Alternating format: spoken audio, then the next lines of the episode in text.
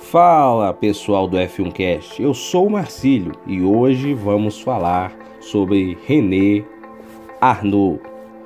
Este piloto francês iniciou a sua carreira na Fórmula 1 em 1978, vindo da Fórmula 2, onde tinha ficado em segundo lugar no campeonato. Disputou o seu primeiro campeonato pela equipe Martin, em seguida por falta de dinheiro da própria equipe, foi para a pequena Surtes. Chamando a atenção pela sua grande velocidade, Arnaud ingressou na grande equipe francesa Renault. Lá vale destacar sua atuação no GP de Dijon, em uma disputa incrível de posição com o piloto canadense Gilles Villeneuve. Eu vou deixar o vídeo no post com certeza vale a pena separar uns minutinhos para assistir. Arnaud teve uma ótima atuação na Renault e chamou a atenção do comendador Enzo Ferrari. Foi parar na Ferrari, onde foi o ápice da sua carreira.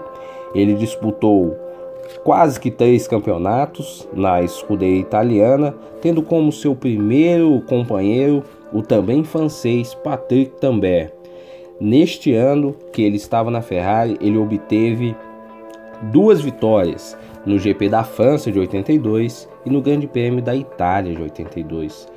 Para o ano seguinte, a dupla não foi repetida. O seu companheiro foi Michele Alboreto, italiano, né?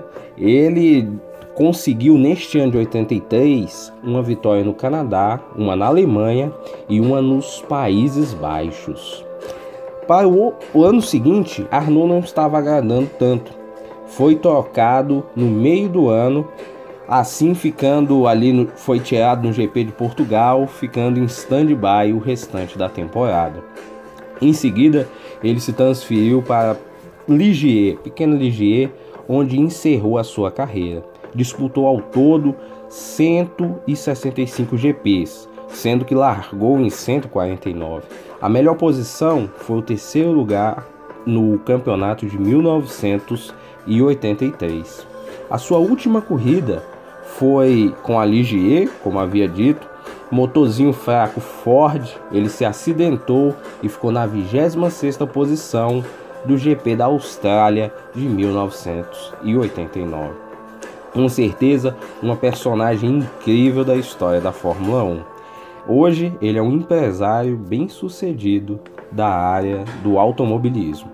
Este foi René Arnoux.